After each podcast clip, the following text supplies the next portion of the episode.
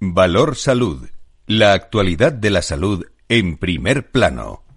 Comienza un tiempo de radio y comunicación con la salud y la sanidad como protagonistas. Hay información, hay reflexión. Con nuestros invitados eh, en directo son expertos diversos en su procedencia, pero son los mejores.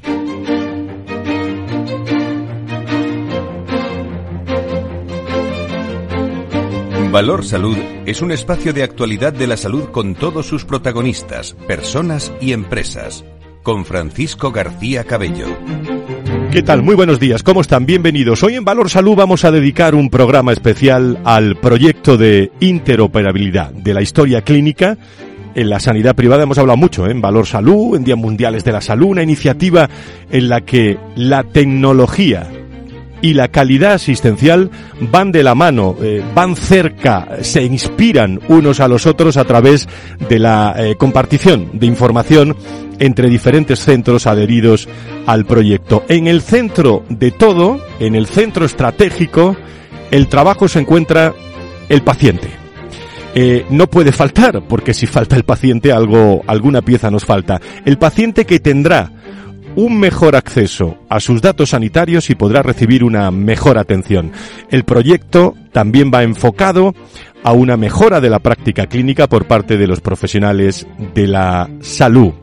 La impulsora de este proyecto en, en España. Hablamos de la Fundación IRIS, eh, que aglutina al sector sanitario privado y tiene como finalidad promover la mejora de la salud de los ciudadanos y como saben y decimos muchos viernes aquí, defender también el sistema sanitario español en su conjunto a través de la puesta en valor de la aportación de la sanidad privada. Para avanzar hacia la interoperabilidad cuenta también con la colaboración de entidades como Adeslas, eh, Asisa, eh, Caser, DKV, HLA, muchos se acercan a este estudio de Valor Salud, también HM Hospitales, Hospiten, Mafre, eh, Occiden, Antigua Catalana Occidente, Orden Hospitalaria de San Juan de Dios, Quirón Salud, Rivera, Sanitas y, y Vitas.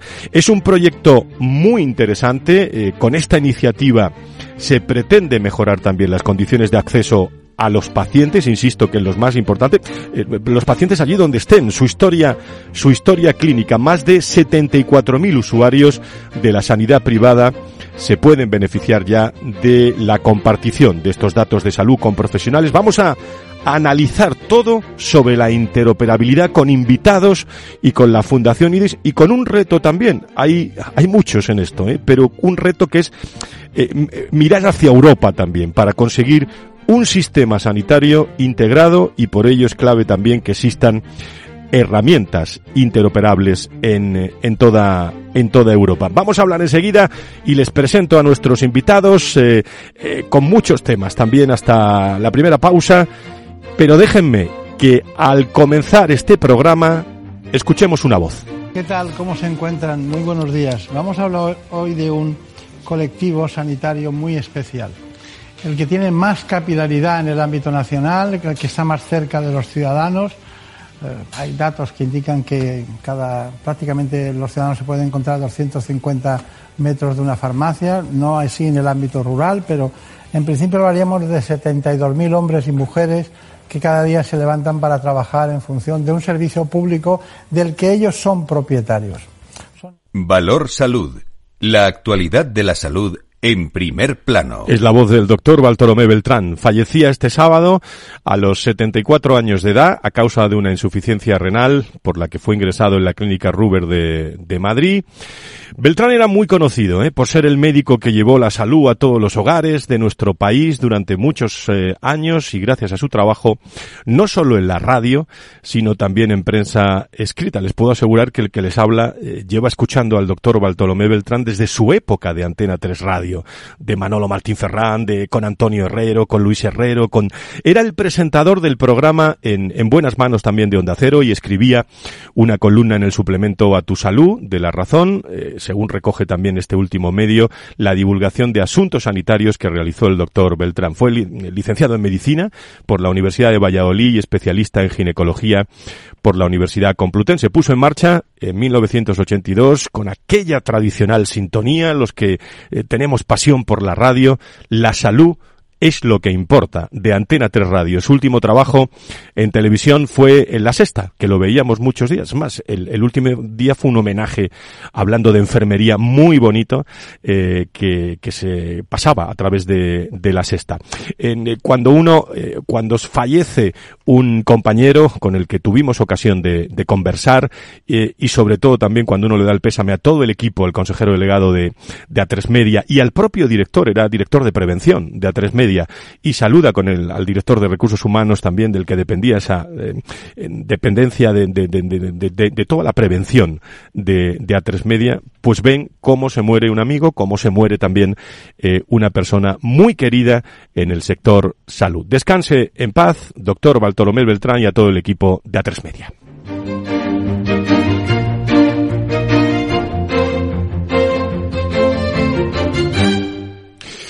Hoy en Valor Salud eh, vamos a dedicar un programa especial, como digo, al proyecto de interoperabilidad de la historia clínica de la sanidad privada, una iniciativa en la que la tecnología y la calidad asistencial van de la mano lo hemos repetido a través de la eh, compartición de esa información entre diferentes centros adheridos al, al proyecto. Vamos a intentar tocar todos los frentes con opiniones de distintas compañías, de distintos profesionales. Eh, como no podía ser de otra forma, en el centro de todo el trabajo se encuentra ese paciente, el paciente, usted que nos está escuchando en estos momentos allá donde esté y que mm, tendrá un mejor acceso a todos los datos sanitarios y podrá recibir una mejor atención. El proyecto también va enfocado a esa mejora de la práctica clínica por parte de los profesionales de la salud. La Fundación IDIS impulsa este proyecto que aglutina el sector sanitario eh, privado y tiene como finalidad eh, promover la mejora de la salud eh, de los ciudadanos y defender también el sistema sanitario. Para avanzar hacia la interoperabilidad vamos a tener muchos protagonistas hoy en este, en este programa de muchas compañías, pero saludo a esta hora de, de la mañana a la directora general de la Fundación IDES, que me alegra mucho saludarla porque siempre hablo con ella por Zoom, por teléfono y tal, pero hoy la tengo aquí eh, presente a mi derecha en el estudio central de Capital Radio. Marta Villanueva, ¿cómo estás? Muy buenos días. Muy buenos días, Fran, y buenos días a, a todos. Encantada de estar en este lugar que es, que es, que es mi casa. Estoy Por encantada supuesto. de compartir este espacio. Es directora general Marta Villanueva del IDIS desde 2019. Su misión es representar a la Fundación entre distintos organismos, instituciones y entidades con los objetivos de mejorar el sistema sanitario y los recursos disponibles e impulsar la innovación. Licenciada en Ciencias Económicas Empresariales por la Universidad Complutense de Madrid, MBA en la especialidad de Gestión de Recursos Humanos y además ha dirigido la Asociación Española para la, la, la calidad. Enseguida presentamos a nuestros invitados, pero te quería preguntar para eh, situar eh, en el centro de esta mesa de tertulia grandes rasgos y para que los oyentes se hagan eh, una idea de lo que estamos hablando, que yo creo que se lo hacen, pero hay que dibujarle esa idea mucho mejor en colores. ¿En qué consiste, en qué consiste este proyecto de interoperabilidad de la historia clínica en la sanidad privada, Marta? Pues sí, Fran, hay que dibujarlo bien, porque de momento yo creo que nadie entiende la palabra interoperabilidad. Pero lo cierto es que todos los que nos están escuchando entienden que tienen un diario de salud, que tienen una historia clínica, que se hacen pruebas en distintas localizaciones, en distintos lugares y que muchos tenemos nuestras pruebas guardadas en un cajón de un mueble del salón y que estamos hartos de tenerla que compartir de alguna manera, de manera física eh, y, que, y que nos la tenemos que llevar puesta en una bolsa de un gran almacén al médico. Y eso, hoy la digitalización nos permite hacerlo de una manera digital. Señores, la historia clínica es nuestra, de los pacientes, es de nuestra propiedad y nosotros podemos hacer uso en un espacio único de nuestra historia clínica de una forma lo más compacta posible.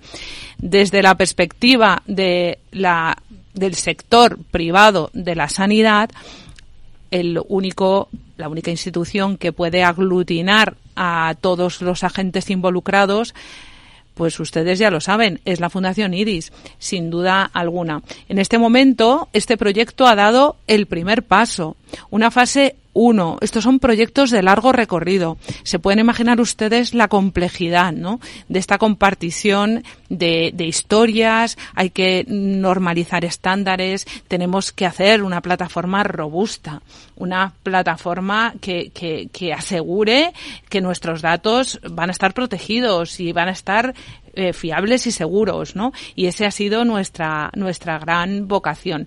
Esto se va a seguir desarrollando, se va a seguir ampliando, pero hoy por hoy podemos decir que estas 15 entidades promotoras e impulsoras de este proyecto han financiado de manera privada y con sus propios recursos esta plataforma para devolvernos a los pacientes, a todos nosotros, a todos ustedes, lo que es nuestro, en un solo espacio. Y hoy ya esto es una realidad. Podemos decir, Marta, que, este es uno de los proyectos, eh, digamos, eh, estelares, prioritarios dentro del plan estratégico de la Fundación IDIS.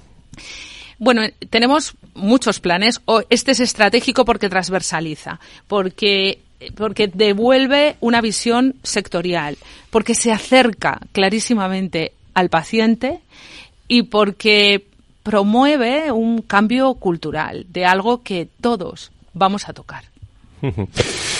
Si te parece, bueno, hay muchos, eh, corrígeme, hay, eh, las, las, acabo de mencionar yo, a todas las compañías que están, pero bueno, necesitábamos dos programas o tres para que estuvieran, que estuvieran todos.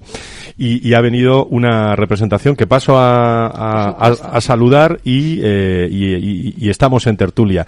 Pachi Amutio es director general de Sanitas Emisión. Pachi, ¿cómo estás? Muy buenos días. Hola, buenos días. muchísimas, muchísimas gracias por estar con nosotros. Pachi gestiona un equipo de más de 500 personas agrupadas en cinco plataformas, atención al cliente para dos millones de eh, asegurados. Eh, atención médica urgente digital, Sanitas 24 horas, atención médica digital, Sanitas responde, retención y y televenta. Estoy resumiendo todos los datos vuestros porque si no estamos, estamos aquí con, eh, con dos horas. Ángel Blanco, director de organización y procesos de Quirón Salud. Querido Ángel, ¿cómo estás? Muy buenos días. Hola, buenos días. Muchas gracias por invitarme a estar aquí. Muchísimas gracias a ti por venir esta mañana. Eh, director de organización y procesos de Quirón Salud, desde 2012 ha liderado la implantación de herramientas tecnológicas para mejorar la atención al paciente y la eficiencia en la gestión de los recursos. Además, ha impulsado también la telemedicina y el uso de la IA en el sector de la, de la, de la salud. Francisco Fuentes, director de Operaciones y Servicio del Cliente de Segurcaixa Adeslas. Eh, Francisco, muy buenos días. Buenos días a todos, encantado de estar aquí. Muchísimas gracias por estar con nosotros. Su carrera siempre ha estado vinculada en Adeslas y en Vida y, en Vida Causa, en Vida Caixa. Eh, pegaros bien el, el, micrófono porque hay muchas preguntas. Yo hablaba con eh, hablaba con, con, Marta de qué forma y, y, aquí no hay turno, que me conteste quien quiera. De, de qué forma pueden los pacientes conocer su información clínica de una manera eh, centralizada. ¿De qué beneficios estamos hablando cuando estamos hablando del proyecto de interoperabilidad? Quien quiera de, los tres, bueno, o de los cuatro, que está Marta también con nosotros. Bueno, yo creo que, si me, si me, permitís, eh, eh, yo creo que este tiempo de radio lo que tenemos que, intentar entre todos es que esa palabra de interoperabilidad efectivamente la traduzcamos en cooperación y vuelta, digamos, a, a darle el poder eh, al paciente de lo que es suyo, ¿no? Como bien introducía Marta hace unos, unos momentos. Bueno, eh, realmente el proyecto no es un proyecto tecnológico, tiene mucho de tecnología, pero realmente lo que hace es que la tecnología simplifica ese acceso desde, digamos, un punto centralizado a todo lo que es la historia clínica, con independencia de dónde se ha realizado, digamos, las, las asistencias prestacionales, ¿no? De tal manera que eh, desde un acceso, tanto, digamos, desde la prestación como desde las compañías de seguros, pues puedes acceder a toda tu historia en un solo punto y además, digamos, que trasciende a cualquiera, digamos, de las entidades que están eh, o que participan en el, en el proceso. ¿no? Con lo cual, digamos, sí que es un primer punto de, de inflexión para darle ese poder al paciente que realmente será el que transforme eh, los años futuros de la, de la prestación. ¿no? Pachi. Bueno, yo creo que esto tiene una parte muy relevante de, de primero conseguir que nos pongamos todos de acuerdo, 15 entidades muy grandes, con intereses alineados, todos en la misma dirección, pero diferentes. Entonces, yo creo que eso es una cosa muy, muy relevante de este proyecto. Y sobre todo, lo que hemos hecho ha sido escuchar al paciente. No nosotros decidir lo que él quiere, sino escuchar lo que necesita y atender eh, a esas necesidades, que es facilitar la vida y el viaje del cliente o el viaje del paciente cuando, cuando tiene que, atenderse, ¿no?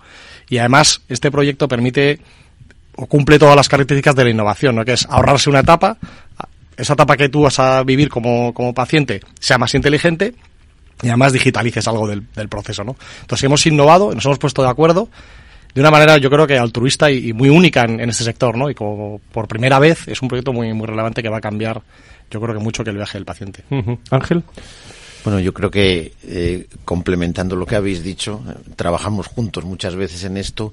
El valor diferencial no es la tecnología, el valor diferencial es que nos pongamos de acuerdo en prestar un servicio conjuntamente independientemente de donde esté el paciente. Vivimos en la época de la inmediatez y de la transparencia.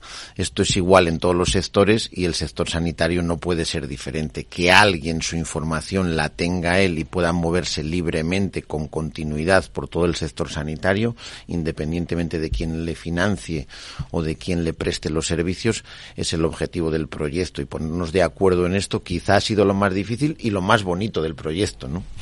Eh, tenemos a, yo hago siempre cuando tenemos invitados hago la suma de muchas veces de empleados de asegurados y tal. Si sumamos, si sumamos tenemos una gran representación. Hoy en la, en la mesa la Fundación IDIS, eh, Sanitas Emisión con nosotros, eh, Quirón, eh, Quirón Salud, Seburcaisa Adeslas. Os pregunto también, eh, incluida Marta, mm, bueno, ¿cómo ha ido la evolución ¿no? de, este, de este proyecto? Porque, hombre, poner de acuerdo eh, a lo mejor eso ha sido lo más fácil, ¿eh? Pero poner de acuerdo, pero unificar, unificar a todas las compañías, que aquí hay una representación de tres hoy, eh, pero que hay muchas más, me imagino que esa ha sido una gran dificultad, sabiendo que hay retos por delante para trabajarlos los próximos, los próximos meses. Claro, esto ha, sido el comienzo. Estamos en la fase 1. El inicio realmente de, sensibilizar y de habilitar una plataforma por la que discurra la compartición de historias clínicas a decisión del paciente. Este proyecto manda al paciente, es el paciente quien selecciona las pruebas que quiere compartir con el facultativo. Esto es más allá de la tecnología, como decían eh, antes los compañeros, ¿no? Es un, es un cambio cultural, es una fórmula de alineación y de visión muy compacta del sector privado de la sanidad en pro del paciente. Eso es lo más importante de este proyecto. Los que llevamos eh, ya un tiempo, digamos, en este sector, sabemos que no ha sido el primer intento en el que digamos que había ciertas voluntades, pero nunca habíamos terminado de, concretar. Yo creo que se ha hecho un esfuerzo de generosidad por todas las partes y yo creo que este proyecto realmente es esto, o sea, es un proyecto de generosidad y de cambio. Y además es que, digamos, lo que hemos llegado al convencimiento todos y a la madurez, por supuesto la tecnología como habilitadora, es que no hay más remedio. Y realmente es el proyecto en el que pone al paciente de verdad y, y de una forma práctica en el, en el centro, ¿no? ¿no? y de forma teórica y que a nosotros nos ayuda eh, como compañías a hacer las cosas de manera mucho más estándar y a convencer a nuestros profesionales de que todo lo que hagamos tenemos que hacerlo eh, de manera compartida con los demás. O sea, no, no, no, no, no, no, no es incompatible eh, la compartición de la información con trabajar cada uno en nuestro centro o en nuestra organización. Yo además eh, añadiría que esto cristaliza todo el esfuerzo de digitalización que hemos hecho a lo largo de los años, porque si no hubiera eh, informes digitales ya hechos por todos, pues sería muy difícil, ¿no? Nos va a ayudar también a dar ese salto que todos necesitamos para que toda esta información esté digitalizada, compartida y segura, ¿no? Eh, que sin este proyecto, pues probablemente iría a otra velocidad, ¿no? Os pregunto a los, eh, a los cuatro y lo pongo encima de la mesa, algo habéis dicho, pero ¿cómo se puede aprovechar la, la tecnología en, en general en estos momentos para mejorar la interoperabilidad, por un lado, y al mismo tiempo eh, no olvidar eh, la calidad asistencial por, por el otro. Quien quiera, ¿eh? esto es una tertulia. ¿eh? Bueno, yo creo que la, la tecnología muchas veces parece que, que, deshumaniza, lo hemos hablado muchas veces nosotros, ser más tecnológicos para ser más humanos. La tecnología, como todo, se puede utilizar para alejarte de las personas o para acercarte a las personas. Hoy las personas vamos más al médico de lo que íbamos anteriormente, lo que pasa que lo hacemos por diferentes canales ir al médico no significa presentarse en un hospital, significa eh, pues que alguien te plantee eh, una pregunta, que le puedas informar sobre tu estado de salud, que le puedas seguir, etcétera, etcétera. Entonces, ese concepto en el que trabajamos con la tecnología mucho más cerca del paciente y, por supuesto, adaptado, adaptada siempre a las características que tiene el paciente, esto no, eh, los accesos y demás nunca son para todos los pacientes, nunca son para todos los procesos, y nunca son para todos los momentos. Si tenemos estas tres cosas en cuenta, liberaremos y gestionaremos mejor el tiempo que tenemos disponible para que la accesibilidad sea inmediata y para que podamos tener muchos más recursos a disposición de las personas, que es de lo que se trata al final. ¿Sobre esto alguien quiere comentar algo más?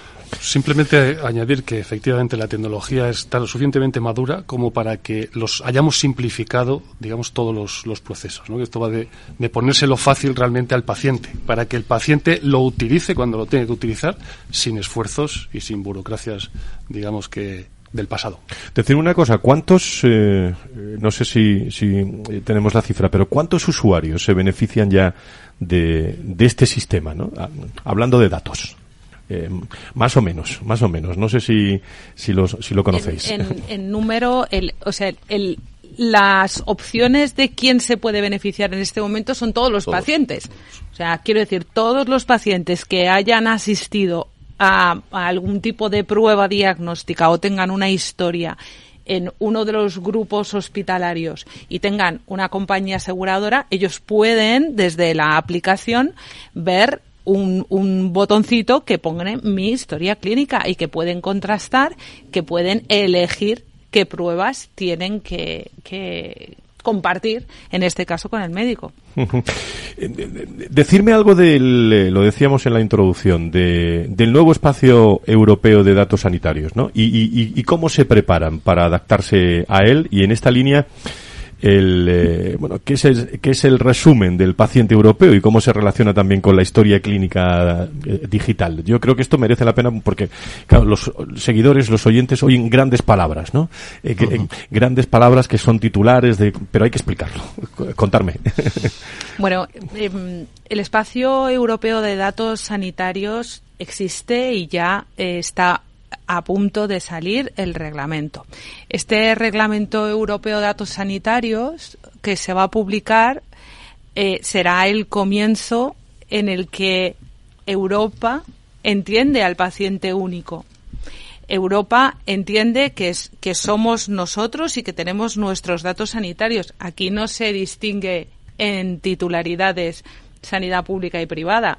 Aquí lo que se distingue es que los pacientes somos uno.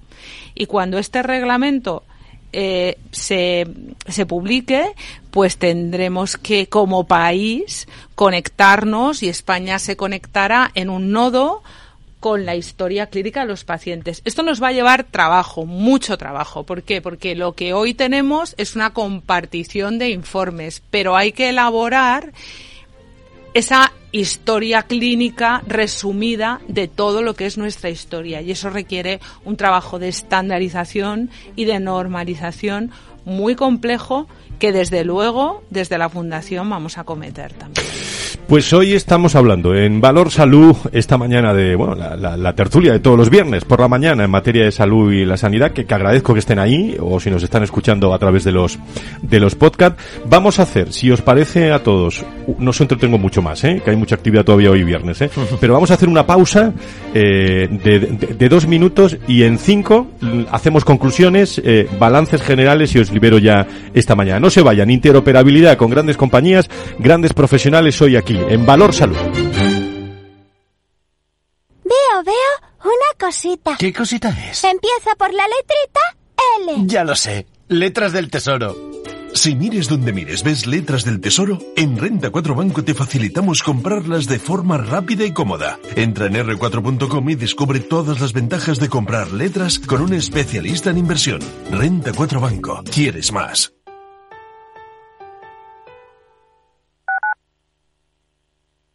Capital Radio, Madrid, 103.2. Los viernes en Capital Radio te proponemos descubrir y comprender las estrategias de empresas con éxito que servirán de inspiración y ejemplo para la tuya. Escucha Metaempresas, un programa presentado por Andrés Arenas con la presencia y los consejos de expertos en distintas áreas y profesores de reconocida trayectoria. Todos los viernes a las siete y media de la tarde, Metaempresas, Capital Radio.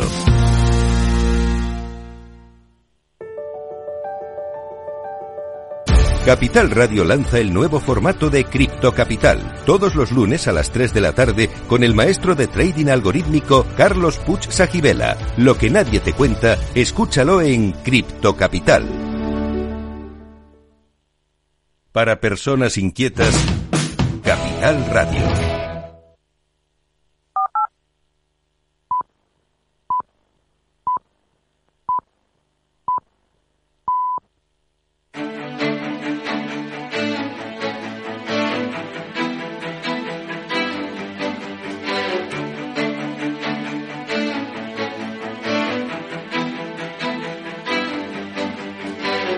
Valor Salud es un espacio de actualidad de la salud con todos sus protagonistas, personas y empresas.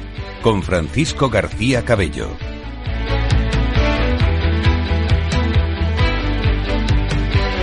Las diez y media, las nueve y media en las Islas Canarias, tertulia de la salud y la sanidad, aquí en directo, todos los viernes en eh, Capital Radio.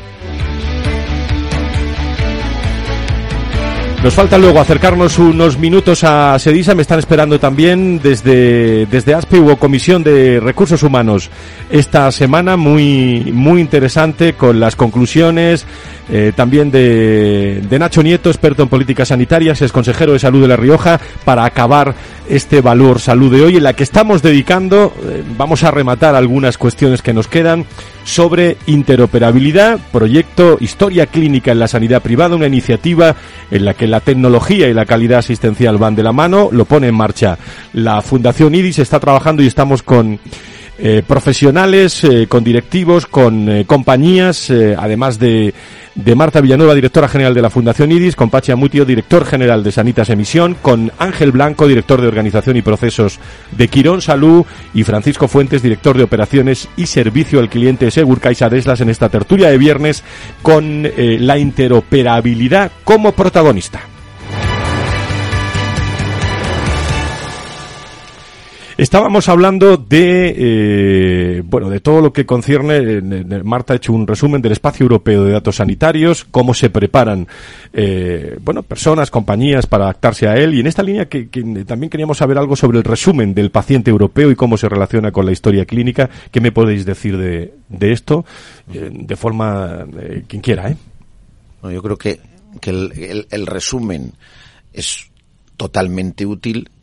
Lo importante aquí es la forma de abordarlo. Pensábamos que la forma de abordarlo, en vez de andar uno a uno haciendo un resumen de salud, que podía ser esa la siguiente fase del proyecto de compartición de la información, que todos juntos, además de compartir la información, como decía Marta antes, seamos capaces de estructurarla de acuerdo con, eh, con la normativa europea y con las necesidades a nivel global, no solo en España, de, de, compartición de la información y permitir el libre movimiento de los pacientes con su información en el móvil, que, que no lo hemos citado suficientemente.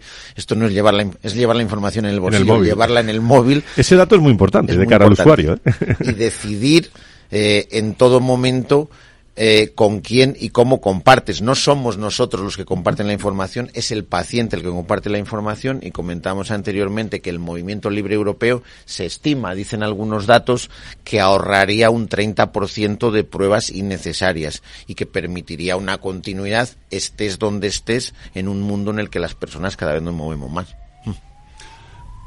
Para que los oyentes nos, nos entiendan, eh, lo que entendemos es que estamos alineados por primera vez las instituciones europeas, las instituciones nacionales y las instituciones regionales, y da igual, digamos, el ámbito de financiación, tanto la privada como la pública. Y digamos que, el resumen europeo es una muestra de esa coordinación y de que es la única vía que tenemos, digamos, para avanzar realmente y para hacer sostenible el, sistema, eh, el sistema sanitario en general, ¿no? Eh, y por lo tanto, al final, cuando hablamos de resumen europeo, estamos hablando de historia clínica, de ese mismo historia clínica que uno tiene. Lo único que cuando vaya o se desplace a otra, a otra nación, pues digamos que podrá accederlo de forma totalmente transparente. Es otra de las, digamos, facilidades que, nos aporta la, tecnología. Pachi, no sé sobre esto. Yo, yo, diría que esto ya está pasando aquí, gracias al trabajo que hemos hecho en la Fundación IDIS. ¿no? Hemos sido capaces de alinear muchos intereses, de seguir trabajando en paralelo cada uno en nuestro plan, pero a la vez hacer de esto una realidad, con un potencial enorme, ¿no? 12 millones de personas que tienen un seguro médico en España podrían acceder o, o acabarán accediendo a esto, ¿no? Y luego eh, creo que yo creo que nos hemos adelantado, hemos puesto un pie antes que, el resto, ¿no? Y yo creo que eso es muy muy valioso. Bueno, preguntaba yo antes por datos simplemente por hacer una eh, por, por, tener un horizonte, ¿no? Y ver un poco a quién está afectando, pero también os pregunto casi para acabar ya, no sé si queréis decir muchas más cosas, pero hemos en estos minutos de radio hemos avanzado mucho sobre la interoperabilidad y lo que lo que se está trabajando en la Fundación IDIS y en las compañías. ¿Qué planes de futuro, no? Tienen para para ampliar, para mejorar el, el proyecto de, de interoperabilidad, eh, por ejemplo, eh, desde Sanitas? Bueno, aquí yo creo que el, reto es seguir haciendo crecer el uso de, esta tecnología, eh, que más clientes, más pacientes tengan acceso a ella, e incorporar, que es una parte fundamental de esto, a los médicos, que también tienen que participar en este proceso y utilizar esta información en la tecnología para atender con mayor calidad y mayor tiempo, si es posible, al paciente porque tienen acceso y tienen una, a la información y una visión más completa de lo que le pasa a esa persona. Ángel, en Quirón. Bueno, yo creo que el, el, mundo digital es el mundo actual. Vivimos en la era digital. El trabajar eh, cada vez más en procesos asistenciales que combinan lo físico con lo digital es nuestro objetivo. En la compañía tenemos 6 millones y medio de pacientes online, de esos 12 millones eh, eh, que comentaba Pachi antes. Eh, claro, el objetivo no es la tecnología en sí misma, es poder hacer cosas antes con el paciente, no desplazarle cuando no haya que desplazarle y poder continuar después haciendo cosas cuando finaliza eh, un tratamiento o cuando tenemos un diagnóstico independientemente de dónde de dónde se haya producido. Y esto hacerlo con todos los profesionales. Yo creo que Pachi lo ha dicho. Tenemos que conseguir que todos los profesionales trabajen en un proyecto común en todo el sector de compartir información con el paciente para que el paciente tenga antes los diagnósticos podemos empezar podamos empezar antes los tratamientos y podamos seguirle después de la salida de los centros sanitarios. Segur Caixa, Adeslas. Pues eh, por recalcar un poquito lo mismo que comentan mis compañeros, es decir, eh, aquí el gran reto es el uso, es decir, convencer al paciente de que realmente eh, la historia clínica es suya, que es fácil, que es accesible, convencer también al médico de que su tiempo es, es escaso, que su tiempo es muy valioso y que estos, esta nueva tecnología por lo que hace es que le facilita su diagnóstico, le facilita su trabajo. Eh, y demostrar, digamos, al, al, sector sanitario en general que ya podemos cooperar también con la, con la, con la sanidad pública en el sentido de que sigamos eh, colaborando y compartiendo la información, no solamente, digamos, con, con independencia de quién eh, está financiando el, el servicio. Detalle importantísimo que yo siempre le pregunto a Marta, ¿no? En, en los últimos nueve años, la colaboración público-privada, eh, clave pero claro, tienen que querer las dos partes, ¿no? Por supuesto. Eh, no hay proyecto como este en el que no eh, todas las partes ganan. Es decir, aquí nadie pierde. Ganamos los pacientes porque la historia clínica es nuestra. Ganan los profesionales porque tienen una visión más holística de ese paciente. Gana el sistema sanitario. Porque, señores, sistema sanitario hay uno. Habrá dos titularidades, pero sistema sanitario hay uno y son los dos inevitables e imprescindibles con independencia de la titularidad. En esta casa, en la Fundación IRIS, hablamos de sanidad y punto, y eso lo seguiremos defendiendo. El sector público conoce perfectamente la evolución de nuestro proyecto de interoperabilidad. Lo conoce perfectamente. Y llegará el momento, y probablemente sea con la publicación del Reglamento Europeo de Datos Sanitarios, cuando ya sea inevitable, que España dirá tengo los datos sanitarios de mis 48 millones de ciudadanos y obviamente el sector privado estará preparado y dispuesto para sumarse a ese hub español de nuestro único sistema sanitario. Ya que te tengo aquí eh, y nunca la tengo así a tiro, a, a Marta me vais a, me vais a entender, eh, hoy hablando de interoperabilidad, pero los últimos tres minutos de, de charla, bueno, el secretario de Estado de, de, Sanidad estuvo en la COE la semana, la semana pasada, se lo preguntamos al, al presidente de la Comisión de, de Sanidad de la COE, Carlos Urra, aquí el lunes. Eh, bueno, parece, a simple vista, fue explícito, ¿eh?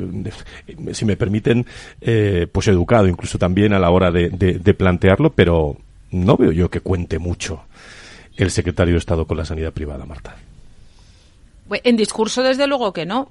En esencia, es imprescindible que cuente con ellos. Es decir, todos los que nos están oyendo saben que el sistema sanitario, insisto, es único. Y lo que sí que sabemos es que la sociedad civil lo que quiere es que le curen y cuanto antes mejor. Y desde luego a la sociedad civil le importa muy poco la titularidad de quien le cuide. Muy bien, eh, eh, lo último, en un minuto, a la directora general de la Fundación IDIS, ¿qué otras... Eh, ¿Qué otras cuestiones? ¿En qué otras cuestiones estáis? Y otro día hablamos de, esas otras cuestiones, porque os veo en todos sitios, veo a vuestro presidente, te veo a ti. Eh, ¿Qué os ocupa? ¿Qué os preocupa además de la interoperabilidad en estos momentos? Nos preocupa defender e impulsar eh, la mejor sanidad para España. Nos preocupa poner en valor eh, al sector privado. Nos preocupa la política sanitaria y no la politización de la sanidad, que eso es lo que no queremos en ningún caso. Y nos preocupan los resultados sanitarios, porque publicamos resultados sanitarios. Nos preocupa conocer la experiencia de los pacientes, la experiencia de los profesionales. Nos preocupa tener este pulso y, sobre todo, que se normalice el sector privado de la sanidad. Son vasos comunicantes y es inevitable completamente que se conceptúe así. Así que dejemos de, de, hablar de titularidades. Muy bien, pues eh, eh, os agradezco mucho eh, la presencia hoy aquí de, de todas eh, las compañías. Hay muchas más, ¿eh? Hombre, otro, claro. o, otro día vendrán otras, pero hay muchas más. Eh, pero agradezco eh, la presencia de, de, Sanitas, agradezco la presencia también de Quirón Salud, la presencia de Segurcaisa Adeslas, eh, a los tres, y te agradezco especialmente también a ti, Marta, que estés hoy aquí presente con nosotros en, eh, en esta charla de interoperabilidad que ya está a disposición de todos los seguidores para escucharla en podcast y a través Luego esto lo, lo, emitimos un viernes, pero se escucha durante toda la semana, porque lo ponemos en LinkedIn, en las redes sociales y tal, y empiezan, bueno, no, si no es la palabra curiosidad, informarnos, informarnos, que para eso estamos y para eso está el programa de Valor Salud. Saludamos a todos los hombres y mujeres de estas compañías que nos han visitado hoy. Marta, muchas gracias, seguimos el programa Valor Salud. Un placer, encantada. Gracias a los tres, gracias por estar con nosotros. Muchas gracias.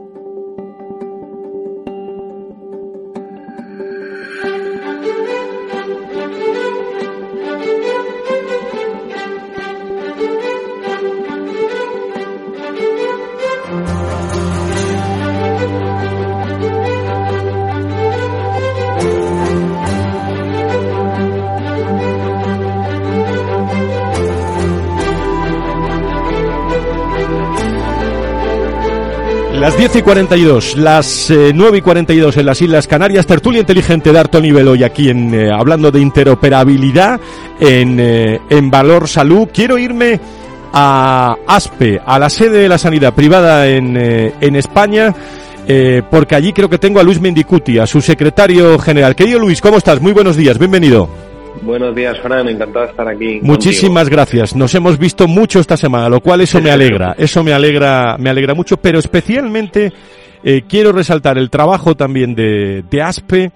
En, eh, hay muchas comisiones siempre ¿eh? en una patronal, pero la Comisión de Recursos Humanos se reunía el miércoles con directores de recursos humanos, con hombres y mujeres especializados en el sector. Avanza, avanza en calidad y en cantidad esta comisión en la, en la patronal. Y te llamo para, para resumir qué tal, qué tal fue esta comisión, dado que los recursos humanos es uno de los puntos de la agenda también del, del Ministerio. Tenemos la escasez de talento y muchísimos temas de, de permisos. Hay, bueno, muchas cuestiones. ¿Con qué, con qué resumen eh, podemos hablar, Luis? Así, así es, eh, Fran, nos reunimos el miércoles, nos vimos además eh, en persona. Eh, yo creo que podemos estar muy satisfechos de cómo está funcionando este grupo de trabajo con directores de recursos humanos y cuando hablo en plural te, incluyo a ti también, Fran, porque es un placer estar. Uno de los del impulso de un grupo de trabajo como este.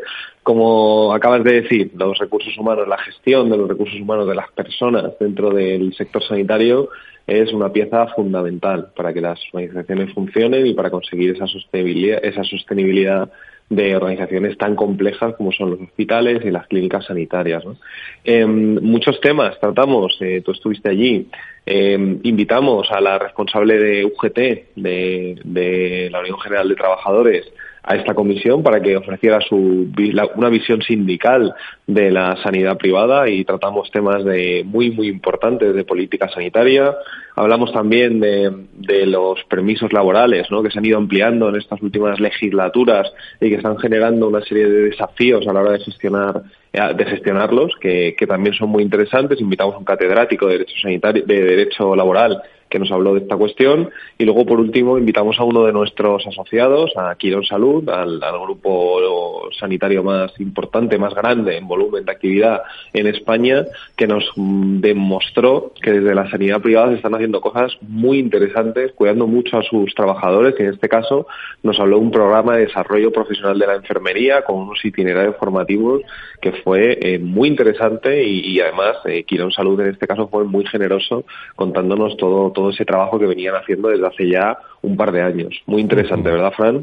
Bueno, es un tema es un tema clave. Nacho Nieto es experto en políticas sanitarias y es consejero de salud de La Rioja, que está con nosotros hoy también, porque este ha sido su tema durante muchos años también, recursos humanos. Eh, querido Nacho, bienvenido. Buenos días. Hola, buenos días, Fran. Buenos días, Luis. Buenos días a, todos nuestros oyentes. Bueno, decía yo que, es un aspecto eh, en el que está trabajando la Comisión de Recursos Humanos de ASPE necesaria en el, en el sector dentro de la agenda, ¿no? Los recursos humanos o los distintos recursos humanos que hay en todo el territorio nacional, digo, entre lo público y lo privado, Nacho. Claro, vamos a ver, hay una cosa clarísima. Eh, la sanidad no existiría ni la pública ni la privada no existiría si no hubiese pacientes, pero tampoco existiría sin profesionales. Les tenemos que poner muchas herramientas que son necesarias, pero esos profesionales son necesarios. Los pacientes ya los tenemos ahí y además son los que vienen a demandar nuestros servicios. Los profesionales son los nuestros, los tenemos dentro y hay que cuidarlos, hay que prepararlos, hay que conseguir que, que se preparen para, para la siguiente generación que, que, ya tenemos en marcha en la, en la salud, en la sanidad. Y ya digo, da igual que sea pública o privada, ¿eh? cada una tendrá sus problemas, pero el tema de, los, de las personas, de los recursos humanos, de los profesionales sanitarios, es, es absolutamente esencial tratar y resolver, porque yo creo que está poco tratado, más en unos sitios que en otros, y que desde luego no está resuelto. Y una de las cuestiones, Luis, que no sé si se trató en esta comisión, pero en otras sí, es ponernos de acuerdo en primer lugar, en qué recursos humanos tenemos, ¿no? Entre la pública y la privada. Efectivamente, efectivamente. Yo creo que, lo que se habló el otro día en esta comisión y todo lo que nos enseñó, en este caso, Quirón Salud, yo creo que demuestra la evolución que ha tenido el sector sanitario privado en los últimos años, ¿verdad? De un sector muy atomizado, con pequeños centros sanitarios, con clínicas de médicos eh, individuales, muchas veces en un primer piso, ¿no? con una consulta de un médico, y estamos virando, estamos evolucionando hacia una sanidad privada muy diferente, con grandes hospitales, con grandes grupos hospitalarios que incorporan tecnología, que incorporan eh, a todas las especialidades médicas, un cuerpo de enfermería. Entonces, todas estas grandes empresas están, eh, están provocando que haya muchos profesionales que, que piensen en trabajar en la sanidad privada al igual que lo harían en la sanidad pública y que, y que sea una alternativa más. ¿no? Y yo creo que aquí las empresas eh, sanitarias están haciendo un gran trabajo para hacer muy atractivo eh, trabajar en sus, en sus centros sanitarios, ¿no? como alternativa a poder trabajar en la sanidad pública, que es una opción más. Muy bien, Luis. ¿Algo más desde, desde ASPE en la agenda de, de esta agenda, iba a decir, de, estos contenidos trepidantes que, que tenéis eh, a todas horas, todos los días de la semana, ¿no? Sí, sí, seguimos trabajando en el ámbito de los recursos humanos, eh, como sabes, eh, y, en, relación a la pregunta que hacías, el Ministerio colaboró con ASPE, o ASPE, mejor con, dicho, con el Ministerio, en la recopilación de datos de profesionales sanitarios para la emisión de uno de estos informes que, se llaman informes de necesidades, ¿no? de profesionales médicos, especialistas. El próximo informe, según nos anunció el secretario de Estado en la Comisión de Sanidad de COE, saldrá en las próximas semanas. Así que estaremos muy atentos porque, porque es un hito en la planificación de, de profesionales, de las necesidades de profesionales, y estaremos muy atentos. Y seguro que lo, que lo comentaremos en, esta, en este mismo programa. Muy bien. Y estamos de acuerdo, vamos, eh, mis ojos lo vieron, mis oídos lo escucharon, eh, eh, estamos de acuerdo que en el ámbito de los recursos humanos, en, la parte de la patronal, lo que conocemos está avanzando con mucho interés, ¿no? Por parte de, de los propios responsables de, de recursos humanos que quieren, en el caso de Quirón, eh, que quieren aportar, que quieren hablar, que quieren eh, compartir información, que eso, esa gestión del conocimiento es muy importante en recursos humanos, Luis. Así es, así es. Yo creo que lo tienen muy claro, lo tienen muy claro, saben cuáles son sus posibilidades, la flexibilidad que ofrece también la, la, empresa privada eh, a la hora de, poder hacer atractivo este trabajo en la sanidad, en la, en la sanidad, en la sanidad privada Así que, como puedes ver, lo tienen muy claro y generan muchísimo interés y la prueba está en que el otro día en esta reunión pues vinieron más de 30, de 30 directores de recursos humanos a escuchar lo que allí se iba a decir. Enhorabuena, Luis Mendicuti, secretario de la patronal de la sanidad privada en España, por esta iniciativa, por esta convocatoria que, que está cogiendo eh, mucho cuerpo eh, eh, y mucho contenido en el, en el, en el sector. Eh, Luis, nos escuchamos el viernes. Gracias. Gracias a ti y un saludo a Nacho también. Un abrazo. Oye, Luis, de todas maneras, cuando, cuando yo decía antes lo de que no se preocupa, no, me estaba refiriendo eh, a ASPE como que no se esté ocupando de los recursos humanos y algunas compañías que, que aquí mismo se han nombrado de una manera muy importante. Me, refería a que hay cosas pendientes desde hace mucho tiempo, especialmente en la, en la sanidad pública y desde luego ahí tiene también una baza la sanidad privada que sabe hacerlo, que sabe hacerlo mejor, aunque luego cada trabajador, cada profesional tiene sus intereses particulares, sin ninguna duda. Pero no era, no, no, mm. eh, de ninguna manera, ¿eh? Era Aclaración realizada. Gracias, Luis. Ya, sé que me habías entendido. Ya. Un abrazo, un abrazo. Nacho, en, en lo, lo, que sí te quería preguntar es que, fíjate que hace años ¿eh? que nos conocemos, pero eh, ¿cuánto han evolucionado los recursos humanos en, el, en el sector en el sector salud, o al menos ese departamento que tenía un, permítame la expresión, un cartelito en la puerta que decía dirección de personas, ¿no? En los hospitales, en los grupos hospitalarios. Eso es otra cosa en estos tiempos.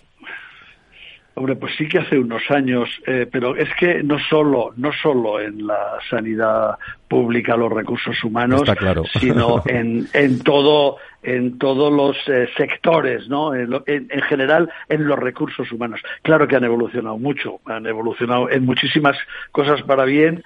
Bueno, yo diría que en todas. No vamos a decir que ha habido que ha habido una involución en ninguno de los casos. Ha sido todo, ha sido todo para mejor.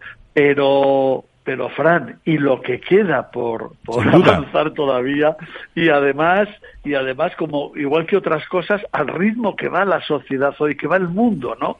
Eh, ligeritos, porque, porque si no te quedas fuera, esa es la cuestión, es verdad, es verdad, y, y, y lo que digo, tienen que, que, avanzar muchísimo, muchísimo más. Está cambiando el perfil del profesional en, eh, en, términos generales, ¿eh? no me refiero, no pensemos en un médico, no pensemos en una enfermera, en un abogado o en un arquitecto, en todos los, en todos los eh, trabajos y en todos los y en todos los términos. Muy bien, no te vayas Nacho unos segundos porque quizás te, te pueda interesar el, el, el martes 27 de febrero, la semana que viene se celebra en la sede de la Fundación 11 en Madrid una jornada organizada por la Sociedad Española de Directivos de la Salud acerca de la presencia de la tecnología y especialmente la inteligencia artificial en el sector sanitario. El reto de la aplicación de la inteligencia artificial generativa en las organizaciones sanitarias. Se está hablando mucho del ya en distintos sectores también. También en la salud y tú lo manejas muy bien. Por eso te, pido que te quedes. Diferentes expertos abordarán las nuevas oportunidades que surgen en la gestión eh, de datos también gracias a la transformación digital. Hemos hablado de, de, de interoperabilidad. Se dice cuenta con con grandes especialistas en este tema, eh, colaboradores habituales. Creo que está con nosotros Conrado Domínguez, responsable del grupo de trabajo de la IA para la gestión eh, sanitaria, y está en directo con nosotros. Conrado, ¿cómo estás? Muy buenos días. Muy buenos días. Muchas gracias. De, poder participar. Muchas gracias. ¿Qué retos y oportunidades se abren con, eh, para el sector sanitario con todo lo de la IA, la, inteligencia artificial? Hombre, yo creo que, es una herramienta, ¿no? Es una herramienta que, ahora mismo tenemos a disposición eh, por, por centrarlo en las organizaciones sanitarias, los directivos sanitarios, los, nuestros profesionales, pero también nuestros pacientes que lo que nos deben, los que nos deben ayudar es sobre todo a fortalecer el sistema, a transformar ese sistema que ahora mismo un sistema productor de servicios, a ser un verdadero sistema de salud y trabajar mucho más los aspectos preventivos y ahí todo lo que tiene que ver con la analítica de datos, las predicciones de lo que puede de lo que puede pasar, creo que son unos retos importantes siempre con, con dos con dos aspectos que para mí son vitales, ¿no? Y es que lo importante de todo esto son las personas porque no está tanto en las respuestas, sino en qué preguntas hacemos y cómo las hacemos, y eso quien lo, quien lo sabe hacer y quien tiene capacidad para hacerlo son, son las personas y sobre todo tener en cuenta siempre los aspectos éticos y legales de todo este tipo de tecnologías y de uso de los datos, ¿no? De protección, de, en este caso, de, ya tanto de los profesionales como de los pacientes, ¿no? ¿A qué expertos tenéis? ¿Qué, ¿Cómo va el, el, eh, el programa, Conrado? Sí, bueno, en principio el programa lo, lo hacemos lo hacemos con CEDISA, con la Fundación Pons. Eh, vamos a, a tener a, diferentes expertos de diferentes ámbitos. Se va a hablar de los temas regulatorios, de los temas de la propiedad de la propiedad industrial, que también es otra de las cosas importantes, porque la, la mayoría de las herramientas de IA lo que hacen es hacer barridos sobre la información existente y por tanto hay que tener también muy claro de quién es eso y, propiedad de quién es y después vamos a tener también a varios expertos del ámbito quizás ya más sanitario que van a contar diferentes diferentes casos de éxito donde va a estar tanto pues Jorge Boal que es el director de asistencia sanitaria de, del CERGAS que tiene que tienen experiencia va a estar Julián Isla que es un, uno de los directivos de, de, Microsoft, de un área importante de inteligencia pero también en su condición de, de, padre de un paciente de una enfermedad rara y que han hecho ya cosas en ese sentido. Y también va a estar Patricia Alonso, que es una médico de admisión del Hospital Clínico San Carlos y también miembro de la Junta Directiva SEDISA, que también tiene experiencias y, posibles casos de uso de, de estas herramientas en, en la gestión sanitaria. ¿no? Pues muy interesante, eh, sobre todo en el ámbito de competencias, de habilidades, de, riesgos. Eh, la, última indicación, así rapidísima, que vamos muy mal de tiempo hoy, Conrado. ¿Cómo participar en esta jornada sobre inteligencia artificial? Bueno, pues simplemente hay que, inscribirse en la, en la página de CEDIS hasta el programa y la posibilidad de, inscripción y, y, también animo a los que son miembros de CEDIS a a seguir eh, apuntándose al grupo de trabajo, que tenemos ya más de 85 profesionales de todos los ámbitos, sector público, sector privado, asistenciales y no asistenciales, para que entre todos seamos capaces de, de poder aportar a mejorar nuestro sistema sanitario. Conrado Domínguez, responsable del grupo de trabajo de IA para la gestión sanitaria de SEDISA. Te agradezco muchísimo presencia como siempre. Muchísimas gracias. Gracias a ustedes y, y muchas gracias por hacer esa labor también que hacen, que hacen diariamente. Saludos, muchas gracias. Con vistas al fin de semana.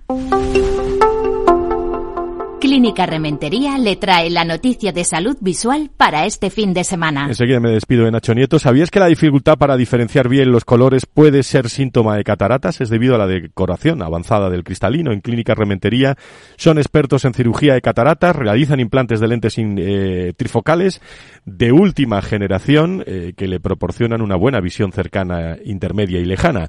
Eh, se puede informar en el 91 308 38 38, repito, 91 308 38 38 o clínica rementería Punto es una clínica rementería que curan ojos, tratan personas. Clínica Rementería le ha traído la noticia de salud visual para este fin de semana. Rezo más y jugo menos, ya no callo ni lo intento, voy comprobando cada refrán. Venga, Miki, una de María Peláez para acabar. Cada manzana podría, cada rajuño de mi cuerpo Nacho, vamos a echarle alegría este fin de semana. Muchísimas gracias, ¿eh? Bueno, hasta el próximo viernes. Un abrazo muy fuerte, muchos recuerdos, gracias. Otro. Cuando más feliz estaba que partiendo desde cero. Y a todos ustedes, muchísimas gracias. El viernes más salud y sanidad. Vamos a acabar bien, con buen ritmo. Que sean felices, adiós. Gracias. Los años son solo números y no valen para nada. Tu cuerpo es un monumento y tú eres tan especial. Si crees que algo no cuaja, ¿qué esperas si no va a cuajar? Relativiza, no es tan importante que el tiempo se va, se va, se va. Querer siempre llegar primero solo te va a dar ansiedad. Tranquila, solo es tu mente pidiéndote paz. Creerte el culo del mundo solo te hace oler fatal. Sé buena gente carajo que no cuesta nada. Cada despedida, cada manzana podría, cada rasguño de mi cuerpo. No olvido aquella niña que entre las olas se perdía porque en la orilla estaban ellos. Me da más miedo de mí misma cuando más feliz estaba que partiendo al y al cabo mi vida. Valor Salud. La actualidad de la salud en primer plano todas las semanas con sus personas y empresas. En Capital Radio, con Francisco García Cabello. Canta, canta, canta, canta.